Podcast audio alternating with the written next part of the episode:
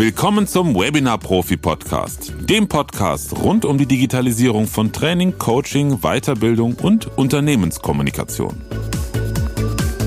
Heute mal mit einem ganz anderen Thema, denn ich wurde kürzlich gefragt, was ist denn die Berufsbezeichnung Tonmeister und was macht er so im Studio eigentlich? Genau das werde ich mal in dieser Folge erzählen. Viel Spaß beim Zuhören.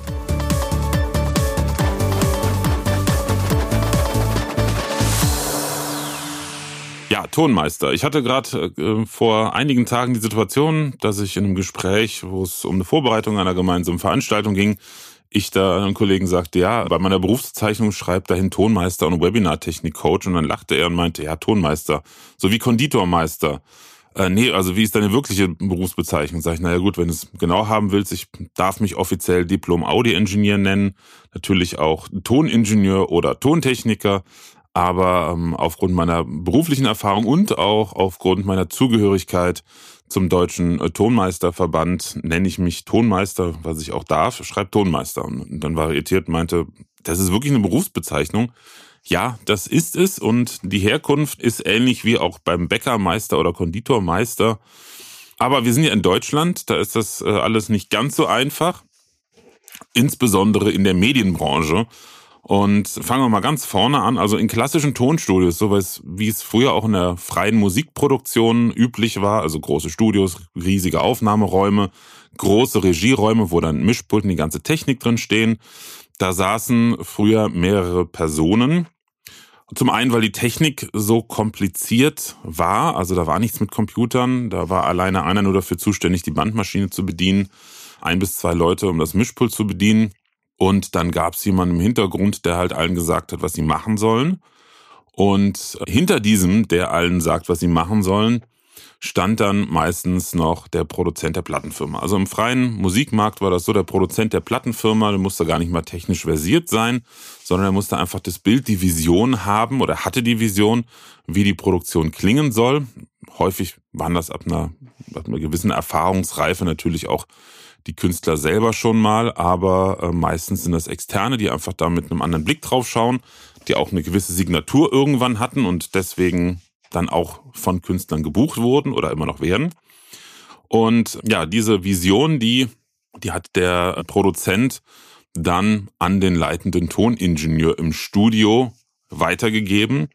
Und der hat es dann seinen Tontechnikern oder seinem Second Engineer weitergegeben. Second Engineer ist quasi der Assistent des Toningenieurs, der dann zusammen mit einem Tontechniker oder auch noch einem anderen Toningenieur dann das Pult bedient. Also das war so die Luxusvariante und dann gibt's noch den Tonassistenten. Ein Tonassistent ist der, der, wie der Name schon sagt, assistiert, also Kabelträger, Mikrofone auspacken, aufbauen und so weiter und so fort. Oder auch als sogenannter Tape Operator arbeitete also die Bandmaschine bedient. Also wie du schon hören kannst oder merkst, es war eine ganze Menge an Personen im Studio früher üblich. Und so das Konglomerat, was ich hier jetzt gerade erklärt habe, das war halt typisch in, in freien Mietstudios, wo sich halt Künstler und Bands über Plattenfirmen eingebucht haben. Sprich, die Vision der Produktion, das hat der Produzent im Hintergrund entwickelt zusammen mit den Musikern und zum Teil auch mit den Technikern. Gucken wir jetzt mal in den, in den Rundfunkbereich, den klassischen, der auch heute immer noch, wobei es so langsam ein bisschen aufbricht, aber immer noch ziemlich konservativ äh, strukturiert ist. Das hat auch damit zu tun, hm, da aufgrund der, naja, Rundfunkgebühren der öffentlich-rechtliche Rundfunk zumindest sich ja mit großen Sparplänen nicht so ernsthaft beschäftigen musste, auch obwohl da immer gejammert wird. Aber wenn man mal die freie, freie Wirtschaft vergleicht, sind das doch immer noch paradiesische Zustände.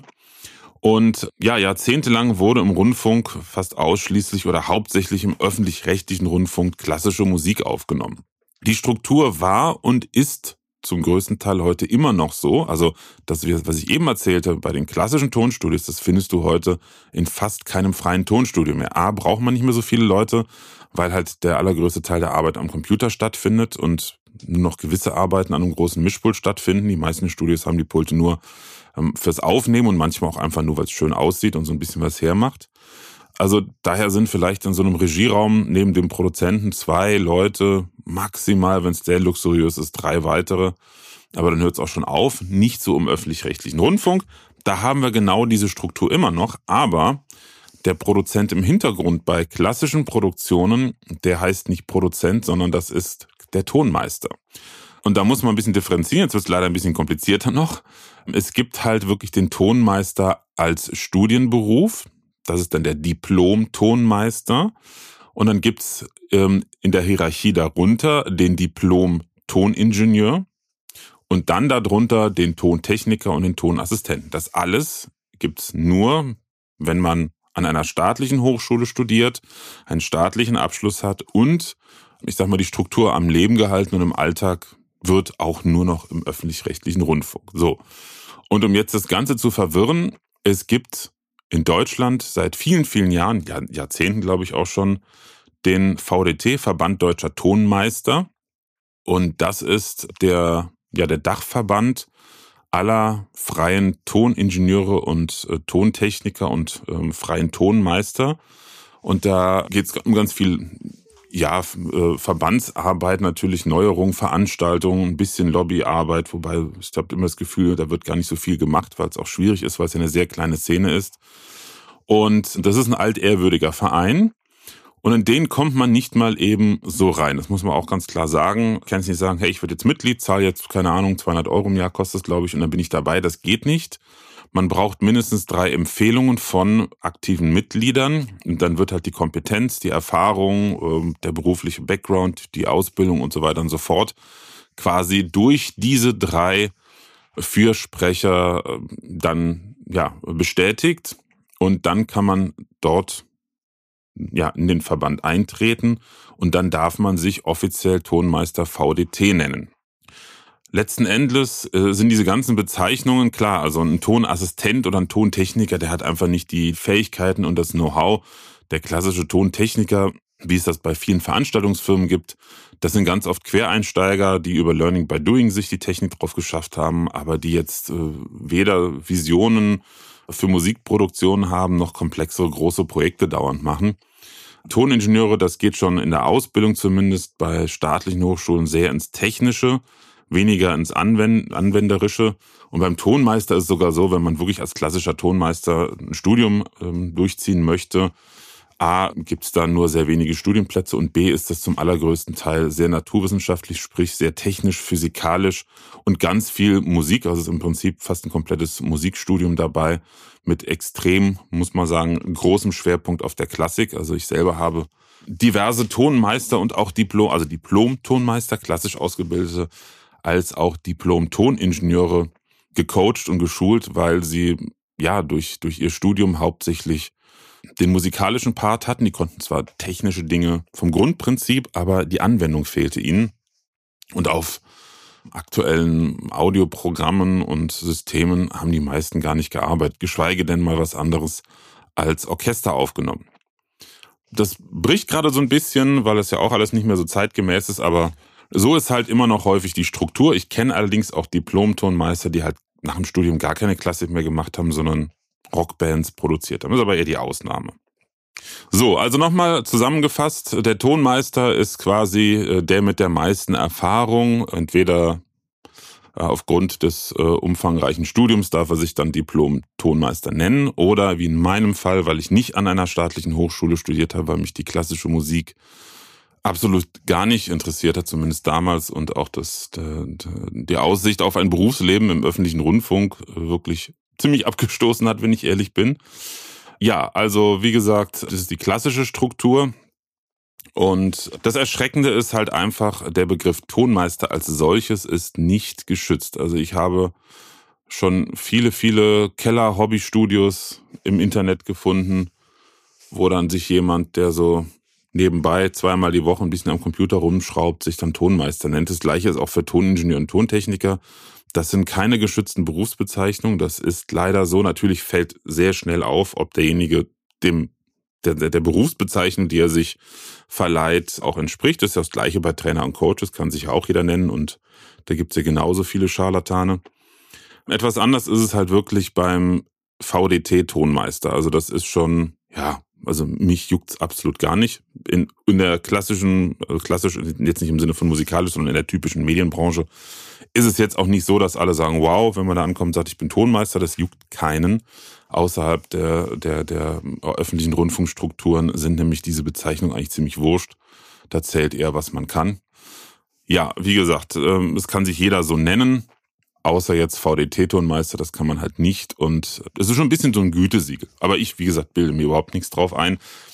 Mein offizieller Studienabschluss, wie ich mich auch nennen darf, ist Diplom Audio Engineer, nicht Diplom Toningenieur, weil die private Hochschule, auf der ich studiert habe, das ist eine internationale Hochschule und die vergeben halt dieses Diplom was natürlich, wir sind in Deutschland, in Deutschland nicht anerkannt ist, in vielen, vielen, vielen anderen Ländern der Welt ist das anerkannt, teilweise auch ebenbürtig zu Diplomen von staatlichen Hochschulen. Die Schule gibt's auch schon, ich glaube, die ist in dem, meinem Geburtsjahr gegründet worden, also seit 44 Jahren.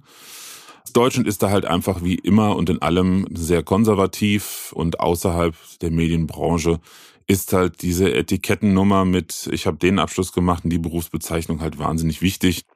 Und deshalb legt man so viel Wert darauf, dass halt Diplom-Audioingenieur kein offizieller Abschluss und keine offizielle, Diplom, keine offizielle Diplombezeichnung ist.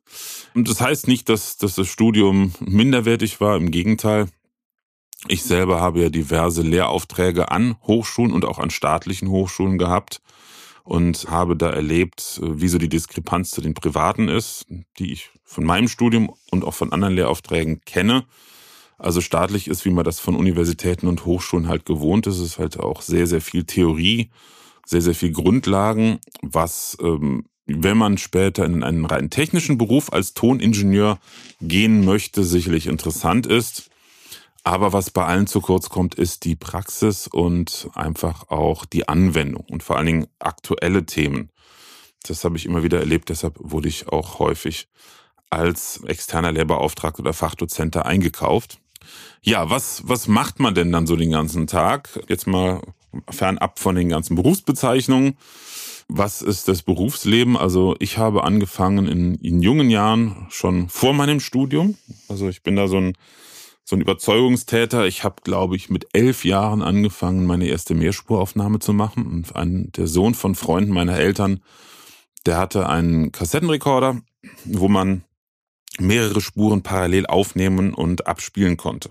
Also bei einer normalen Stereokassette oder CD haben wir zwei Spuren, also eine Spur für den linken Kanal, eine für den rechten Kanal. Das kannst du dir so vorstellen wie eine Autobahn, zweispurig und auf der einen Seite wird der rechte Kanal, also wenn du Kopfhörer hast, für die rechte Kopfhörerseite und auf der anderen Seite für die linke Seite aufgenommen. Und äh, Mehrspurtechnik heißt, dass man mehr als zwei Spuren aufnehmen kann und diese Spuren nicht immer parallel aufgenommen werden, sondern ich kann bestimmen, Spur 1 möchte ich jetzt aufnehmen, aber ich möchte zeitgleich Spur 2 hören. Und mit sowas auf Kassettenbasis, das gab's früher, habe ich angefangen. Mit ein bisschen Gitarre, ein bisschen Keyboard, irgendwelche Begleitrhythmen für mein Keyboard laufen lassen und hatte so einen Spaß dran, dass ich dann, ich glaube, mit 15 angefangen habe, in Ferien und am Wochenende Praktikum bei einer Beschallungsfirma zu machen. Da habe ich dann noch meine ersten Erfahrungen gesammelt, habe mir damals auch schon Fachbücher gekauft, Fachzeitschriften verschlungen, war ein ziemlicher Nerd, glaube ich, und habe meine Freizeit damit verbracht, a, ganz viel Gitarre zu spielen äh, und in Bands zu spielen und b, halt viel Fachliteratur zu lesen. Deshalb war es logisch, dass ich da in die Richtung gehen werde, sehr zum Missfallen meiner Eltern, wobei letztendlich, als ich mich dann da fürs Studium entschieden habe, mein Vater dann mit mir ähm, auf diese betreffende oder zu dieser betreffenden privaten Fachhochschule gefahren ist. Das war die SAE in Köln. Ja, das war so Ende der 90er, da war die ganze Branche auch noch ein bisschen mehr im, im Fett, kann man gut sagen. Da war er doch sehr beeindruckt von den Ausbildungsmöglichkeiten und vor allen Dingen auch davon, dass die Hochschule versprach, halt auch die ähm, Absolventen weiter zu vermitteln. Ja, damit hatte ich dann mal meinem Vater einen Stein im Brett. Er hat dann salopp gesagt das Budget freigegeben, weil es hat natürlich Geld gekostet. Und dann hatte ich zweieinhalb Jahre Studium. Das waren ja zwei der, muss ich sagen, coolsten Jahre meines Lebens, weil ich mich wirklich zu 100 Prozent auf das Thema konzentriert habe und teilweise bis nachts ein, zwei Uhr da in den, in den Studios gesessen und gearbeitet habe. Also ich konnte mich wirklich voll drauf konzentrieren, denn im Gegensatz zu einem klassischen Hochschulstudium ist es halt wirklich sehr, sehr viel Praxis. Also man hat Theorievorlesung und dann direkt nach der Vorlesung heißt es so und ab jetzt könnt ihr für die und die Übungen, für den Part, den ihr gelernt habt, die Übungsplätze oder die Studios buchen. Äh, bei den Studios muss man dann noch eine kleine Prüfung absolvieren, dass man da auch wirklich die Technik bedienen kann, nicht kaputt macht. Trotzdem war häufig was kaputt durch Fehlbedienung. Ja, und dann, dann hatte man halt einen ganzen Katalog an Übungen zu absolvieren, ab einer gewissen Zeit dann auch Produktionen, Bandaufnahmen und und und. Also für mich war das wirklich Schlaraffenland und Paradies, äh, insbesondere da ich ja schon eine ganze Menge Vorwissen hatte. Und parallel äh, zum Studium habe ich dann ganz viel live gemischt, weil es die einfachste und beste Möglichkeit war, A, schon ein bisschen Geld zu verdienen, freiberuflich, und B, einfach Erfahrung zu sammeln. Und das war sehr schön. Ich habe durchs Studium eine Band kennengelernt, hier aus der Gegend auch die ich dann für einige Produktionen im Studium ähm, ja, gebucht beziehungsweise angefragt habe und dann ähm, außerhalb des Studiums ähm, dann auch weitere Produktionen mit denen gemacht habe und zweieinhalb Jahre dann auf Tour war. Und das war eine sehr schöne Zeit. Wir haben große Festivals gespielt. Wir haben damals mit echt, mit Sportfreunden äh, Stiller, Stiller wollte ich schon sagen, Sportfreunde Stiller, die kannten wir damals persönlich sogar ganz gut. Als sie noch ziemlich unbekannt waren, weil wir die, glaube ich, in einem Jahr alleine auf fünf Festivals getroffen haben.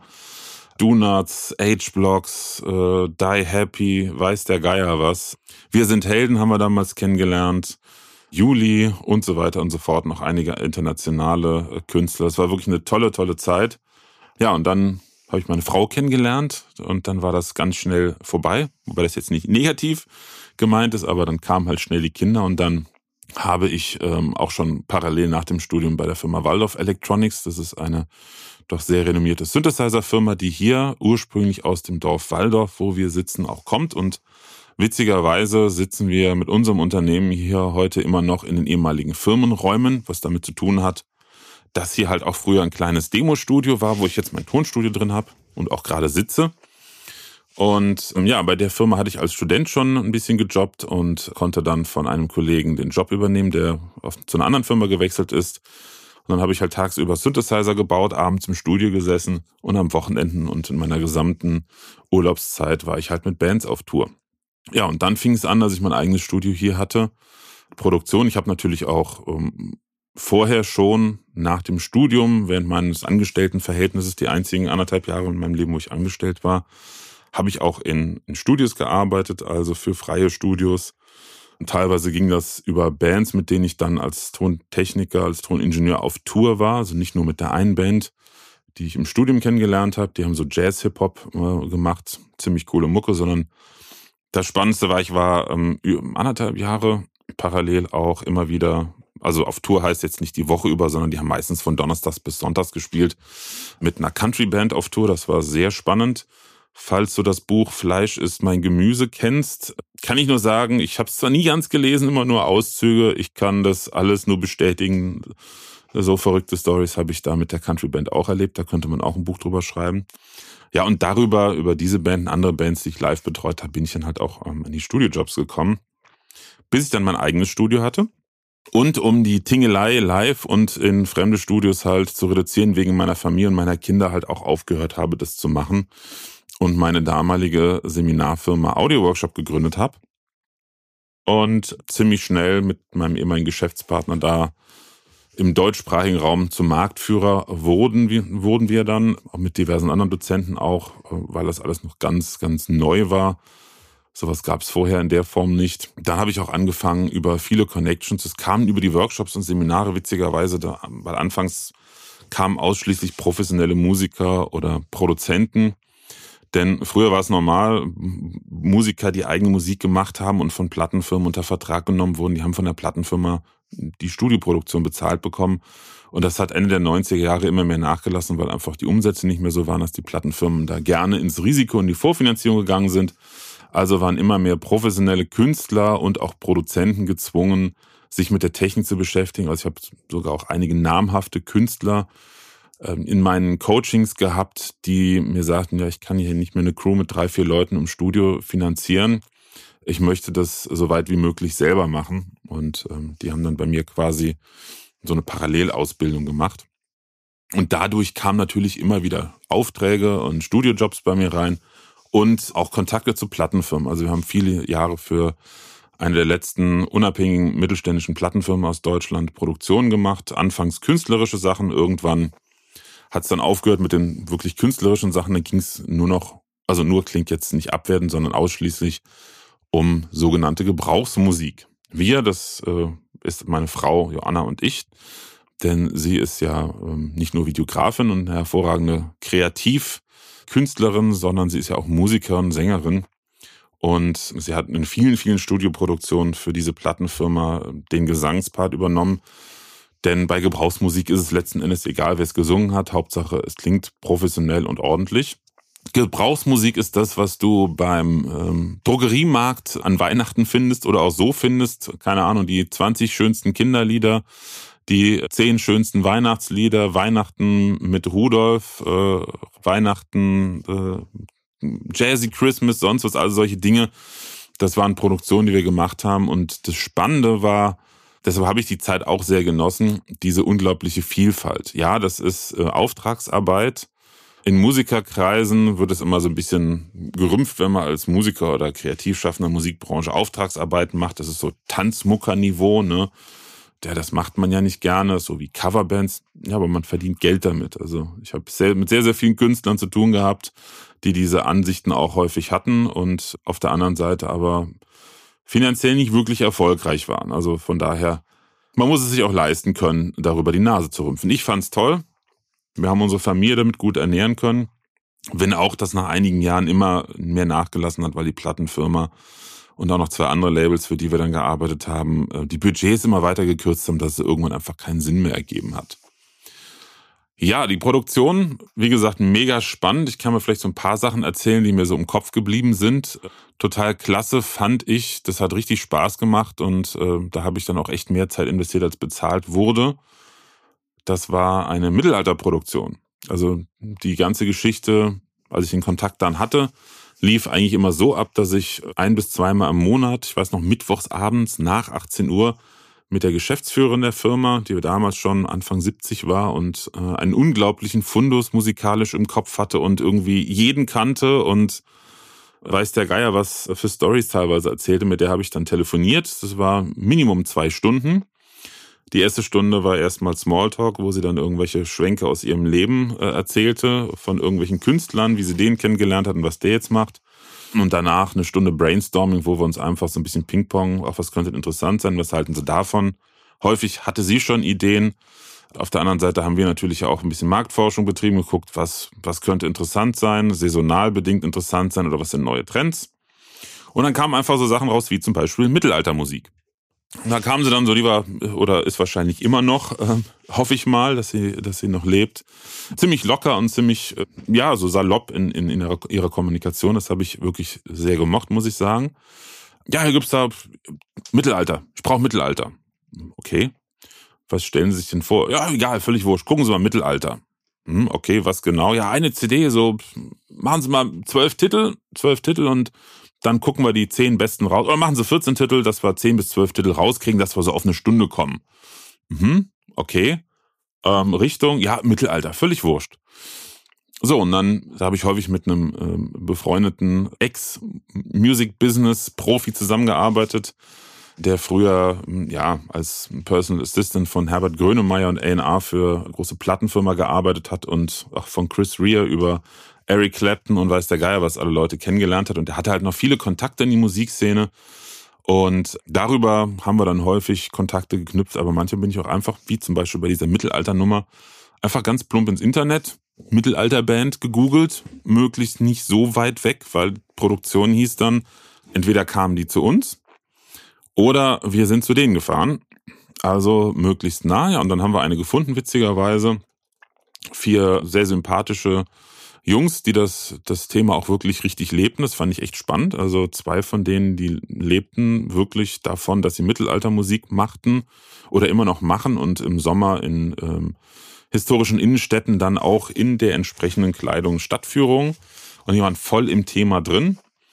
Und ähm, die saßen dann hier, ich glaube, so eine Dreiviertel, ne, eine Stunde, Stunde, anderthalb von uns entfernt. Und äh, dann hatten wir sich abgesprochen, ne, Quid pro Quo Deal. Ähm, Manchmal gab es ein kleines Budget von der Plattenfirma für die Band, dass sie noch eine Gage bekommen haben für Anreise und ähnliches.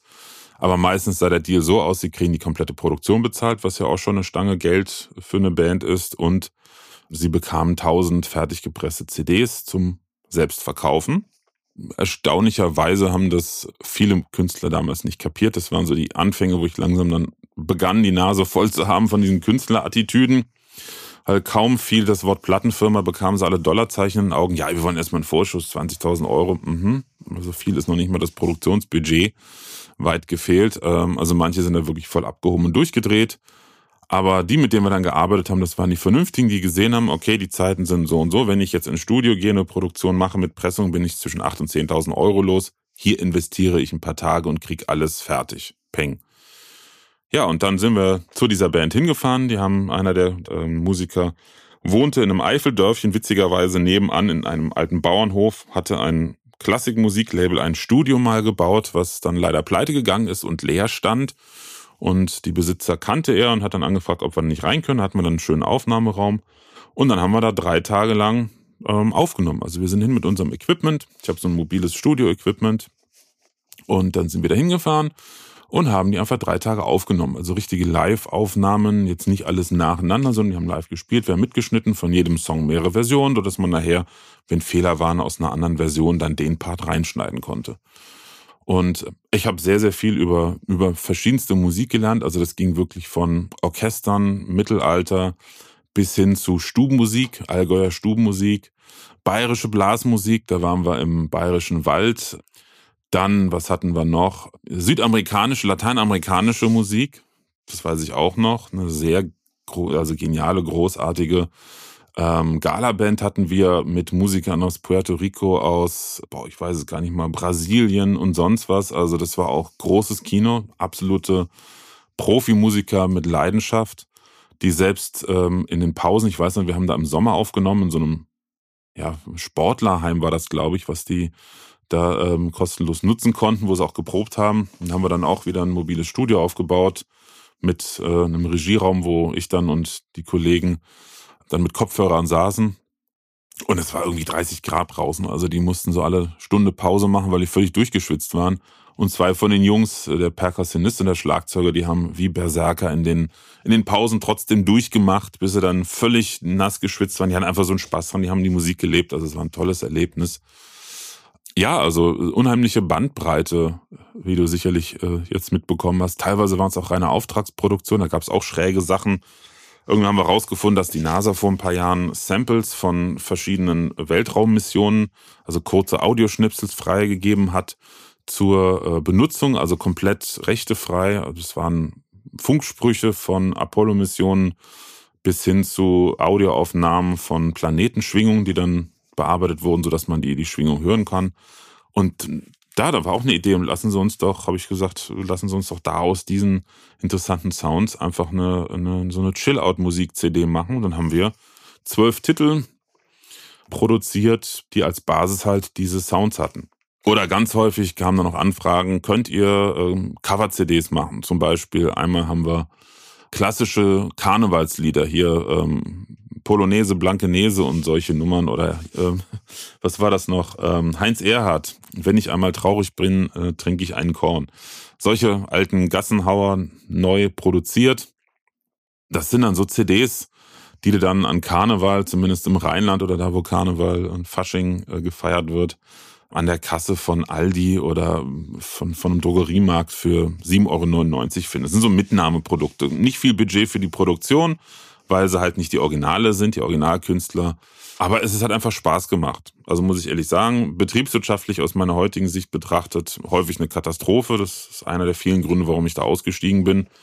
Aber es, es ist einfach Erfahrung. Das, das hat dafür gesorgt, dass ich eine unheimliche Bandbreite an Erfahrung mit Musikproduktion hatte, bis hin zu Hörspielen haben wir natürlich auch ganz viel gemacht, wobei das mit anderen Verlagen ähm, stattgefunden hat. Mit dieser Plattenfirma haben wir, glaube ich, eine zwei gemacht. Hörbücher.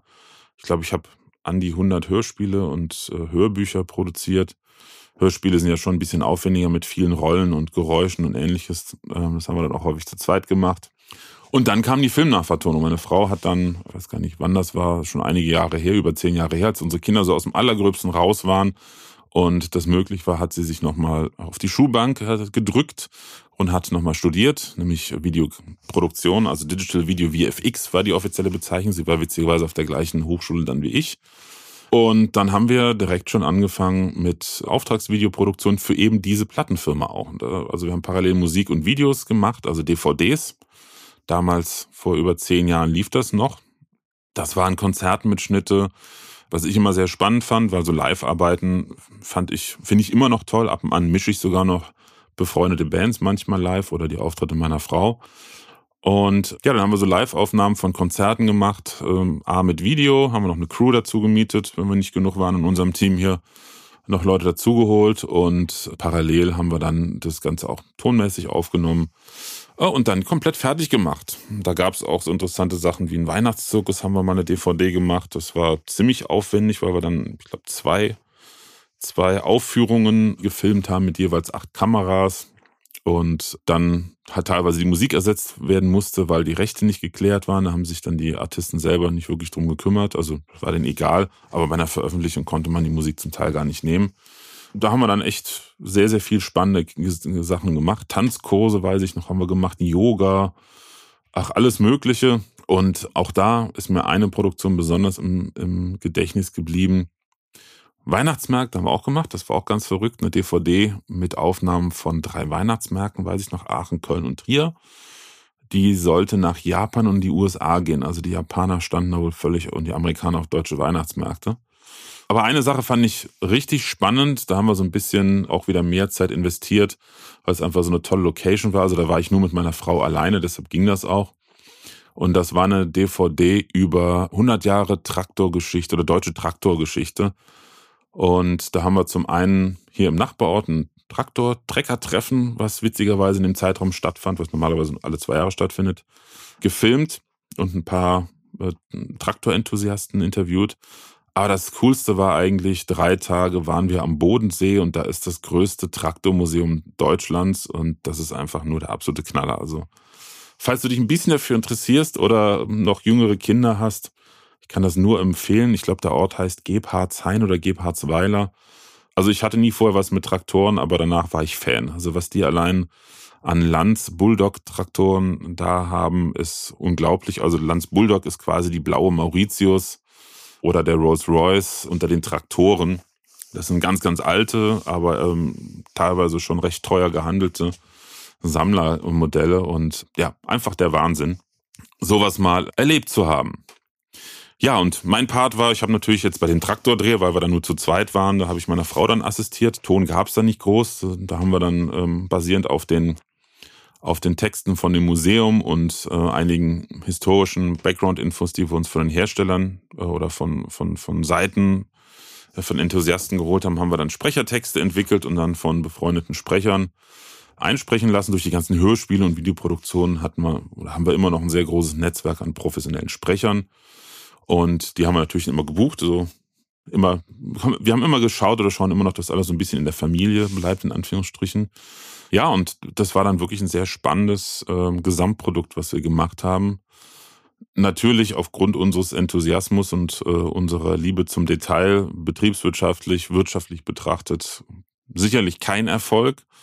Ähm, aber es hat die Kosten gedeckt, unsere Zeit bezahlt und wir hatten eine schöne Zeit und es gab andere Projekte, wo man dann wirklich besser dran verdient hat. Also insgesamt, ich bereue nichts, aber ich persönlich sehe es ja so, ja, wie alles in der Natur sollte auch der Mensch wachsen und deshalb habe ich mich irgendwann dann dazu entschlossen, dieser ganzen Branche zu entfliehen. Also zum einen stimmten meine Vorstellungen für mein persönliches und berufliches Leben und meine Zukunft nicht mehr mit denen meines damaligen Geschäftspartners, mit dem ich die Seminarfirma, unsere Coaching, also Workshop, Trainings, Coachings und so, was wir darüber gemacht haben, das passte nicht mehr obwohl wir damals äh, wirklich ziemlich gut im Geschäft waren, zumindest für die, für die Nische und auch die ersten in Deutschland waren, die richtig im großen Stil Schulungs-, also das Thema E-Learning in der Branche angestoßen haben. Sie haben ganz viele Schulungsvideos und Tutorial-DVDs halt über Musikproduktion, spezielle Programme und Techniken gemacht. Auf der anderen Seite war es einfach, was mich irgendwann genervt hat, so die, die Wertschätzung für Medienproduktion und Medienprojekte hat immer mehr nachgelassen. Also selbst bei der Plattenfirma die unsere Arbeit immer sehr geschätzt haben. Die sagten, sie sind hier die, die besten und hochwertigsten ähm, Auftragsproduzenten bei uns mittlerweile. Also sie kriegen nur die Premium-Projekte, mussten die einfach aufgrund der Verkaufszahlen, die immer weiter zurückgehen, auch die Budgets runterschrauben. Mit drei Kindern, beide Eltern freiberuflich äh, tätig in der Branche, haben wir keine Zukunft gesehen und wie gesagt, wir, wir bereuen absolut gar nichts. Ich bin froh, dass ich vor, das ist jetzt auch wieder fast zehn Jahre her, damals mehrfach im Einzelcoaching einen Leiter einer äh, oder ehemaligen Leiter einer Trainingsabteilung eines großen deutschen Konzernes hatte. Damals ging es in diesen Coachings mit ihm um das Thema Musikproduktion. Er ist sehr enthusiastischer und ambitionierter ähm, Gitarrist und wollte lernen, wie er halt seine Gitarre auch gut aufnimmt mit seinem Gesang. Und wir haben uns gut verstanden und er mochte mich gerne und hat dann plötzlich ein halbes Jahr später oder ein Jahr später angefragt, du Florian hier, wir sind hier gerade an so einem Projekt dran, Digitalisierung von Trainings. Ich habe da so eine Idee, wie man das effizienter machen kann. Kannst du mal zu mir kommen? Und dann haben wir uns getroffen und direkt gemerkt, Mensch, das funktioniert. Ich habe mich damals auch schon, ich glaube, das zweite Jahr mit mit Videoproduktion intensiver beschäftigt für meine Tutorial-Videos. Meine Frau hatte gerade ihr Studium. Ich glaube sogar, nee, fertig war sie noch nicht, war mittendrin. Also das Thema Video war für uns gerade schon voll aktuell und wir waren da schon voll drin und er von der konzeptionellen Seite, von der strategischen Seite und hatte aufgrund eines technischen Backgrounds in seiner Ausbildung auch so ein paar Ideen. Ja, und dann haben wir uns zusammengetan und er hatte damals Kontakte zu einer Trainingsfirma, die schon schon einige illustre Kunden hatte und so sind wir damals in die Trainingsdigitalisierung reingerutscht und haben halt für doch einige illustre große Konzerne und Unternehmen reihenweise Trainingsinhalte digitalisiert als Videos, teilweise auch schon dann die Videokonzepte mitentwickelt. Später hat meine Frau ganz, ganz viel Videokonzepte für Training ähm, und Schulung mitentwickelt, weil dann immer mehr der kreative Teil mit reinkam, um das Ganze spannender zu gestalten, weil einfach eine PowerPoint und jemanden filmen, der da von einem Hintergrund steht und die PowerPoint erklärt oder einen Vortrag hält, ist es halt im Video irgendwann auch langweilig. Also der kreative Input, der war da schon spannend, ja. Und dann bin ich dadurch zu dem gekommen, was ich jetzt mittlerweile mache mit Webinar Profi, sind wir noch einen Schritt weiter gegangen und haben jetzt im Prinzip, bieten das jetzt Unternehmen an, was wir früher als Dienstleister gemacht haben, weil einfach durch die, durch den großen Bedarf an Videos jetzt klar ist, dass letztendlich Dienstleister dafür zu buchen, wie wir es damals gemacht haben, für Unternehmen nicht wirtschaftlich ist. Und ich habe, als ich hauptsächlich in der Audioproduktion, in der Musikproduktion gearbeitet habe, viele, viele Tonstudios mitkonzipiert, umgebaut oder komplett neu gebaut oder den Bau betreut. Um, auch teilweise später dann Unternehmen auch, die dann sagten, wir brauchen was hier, was akustisch gut ist, um unsere Videos zu machen und und und. Also so bin ich über die Jahre immer mehr da reingerutscht in das Thema Studiobau und das ist jetzt unser Hauptangebot für Unternehmen geworden und auf der anderen Seite für selbstständige Dienstleister wie Trainer, Coaches und Berater. Das Ganze dann in etwas kleinerer Form zum selbermachen in Form unseres Mentorings. Ja, jetzt ist die Podcast-Folge doch wieder länger geworden, als ich dachte. Das sage ich, glaube ich, bei jeder, weil ich so eine Laberbacke bin. Aber ich hoffe mal, das war interessant und unterhaltsam für dich, dass du mal so mitbekommen hast, was ist so die Arbeit anhand meines Werdegangs. Natürlich ist es bei jedem anders. Also es gibt Tonmeister, die ihr Leben lang Diplom-Tonmeister sind und die ihr Leben lang klassische Musik aufnehmen oder Produktion im Radio machen. Das kenne ich auch von Kollegen. Einer unserer ehemaligen Mitarbeiter, der hat viel als Freelancer im öffentlichen Rundfunk gearbeitet, sagt, das ist im Prinzip wie auf einer Behörde, das ist alles geregelt pünktliche Arbeitszeiten, also ne, wie man sich so eine Behörde vorstellt. Da ist auch häufig nicht so viel Spaß mehr, weil es einfach verloren geht. Und andere, die sind halt ihr Leben lang auf Tour und tingeln durch Studios. Also das ist unheimlich breit, was man damit mit machen kann. Und das war einer der Gründe, warum ich da reingegangen bin, weil mich Technik total fasziniert und die Arbeit mit Menschen Früher mit Musikern, irgendwann hat sie es auch abgenutzt, wirklich. Und irgendwann, wie gesagt, auch eine Entwicklung ja wichtig ist. Also wenn man die, die 120. Rockband aufgenommen hat, dann denkt man sich auch, yo, also bei mir war es zumindest so, und, und was gibt's da noch? Gut, da sind wir auch am Ende jetzt. Ähm, ich danke dir für, dein, für deine Zeit, dass du zugehört hast. Ich hoffe dir mit dieser Folge einen etwas unterhaltsameren Input gegeben zu haben. Das könnte ich natürlich nochmal machen und mal so in die Stories reingehen, ohne jetzt keine Namen zu nennen, aber da waren wirklich einige, einige spannende Sachen dabei, die müsste ich mal sammeln. Ja, und wenn es dir gefallen hat, freue ich mich über ein positives Feedback, auch wenn das jetzt hier nicht so eine fachlich tiefe Folge war, sondern eher eine unterhaltsame Folge, aber das muss ja auch mal sein. Und ich freue mich auf jeden Fall, wenn du da eine Rückmeldung gibst und eine 5-Sterne-Bewertung. oder mir einfach auch eine E-Mail schreibst an die podcast at webinar-profi.de. Gerne auch mit einem Feedback, was dir gefallen hat, worüber du mehr hören möchtest, wenn du sagst, das war so eine spannende Folge. Da will ich jetzt mehr von erfahren. Erzähl doch noch ein paar von deinen Stories. Kann ich gerne machen. Oder wenn du sagst, hm, irgendwelche technischen Themen sind mir gerade eingefallen, kannst du da mal was zu erzählen oder Empfehlungen geben. Schreib mir einfach eine E-Mail. Ich freue mich wirklich über jedes Feedback. Dann weiß ich auch, was du hören möchtest, was ja mit Sicherheit auch hier und da deutlich differiert von dem, was ich im Kopf habe. Ja, in diesem Sinne wünsche ich dir einen wunderschönen Tag. Es ist jetzt gerade Anfang August. Ich wünsche dir, wenn du noch nicht im Urlaub bist, einen wunderschönen Urlaub oder wenn du im Urlaub bist, noch weiterhin einen schönen Urlaub und freue mich aufs nächste Mal, wenn wir uns wieder hören. Bis dann. Tschüss. Präsenz war gestern. Online ist heute.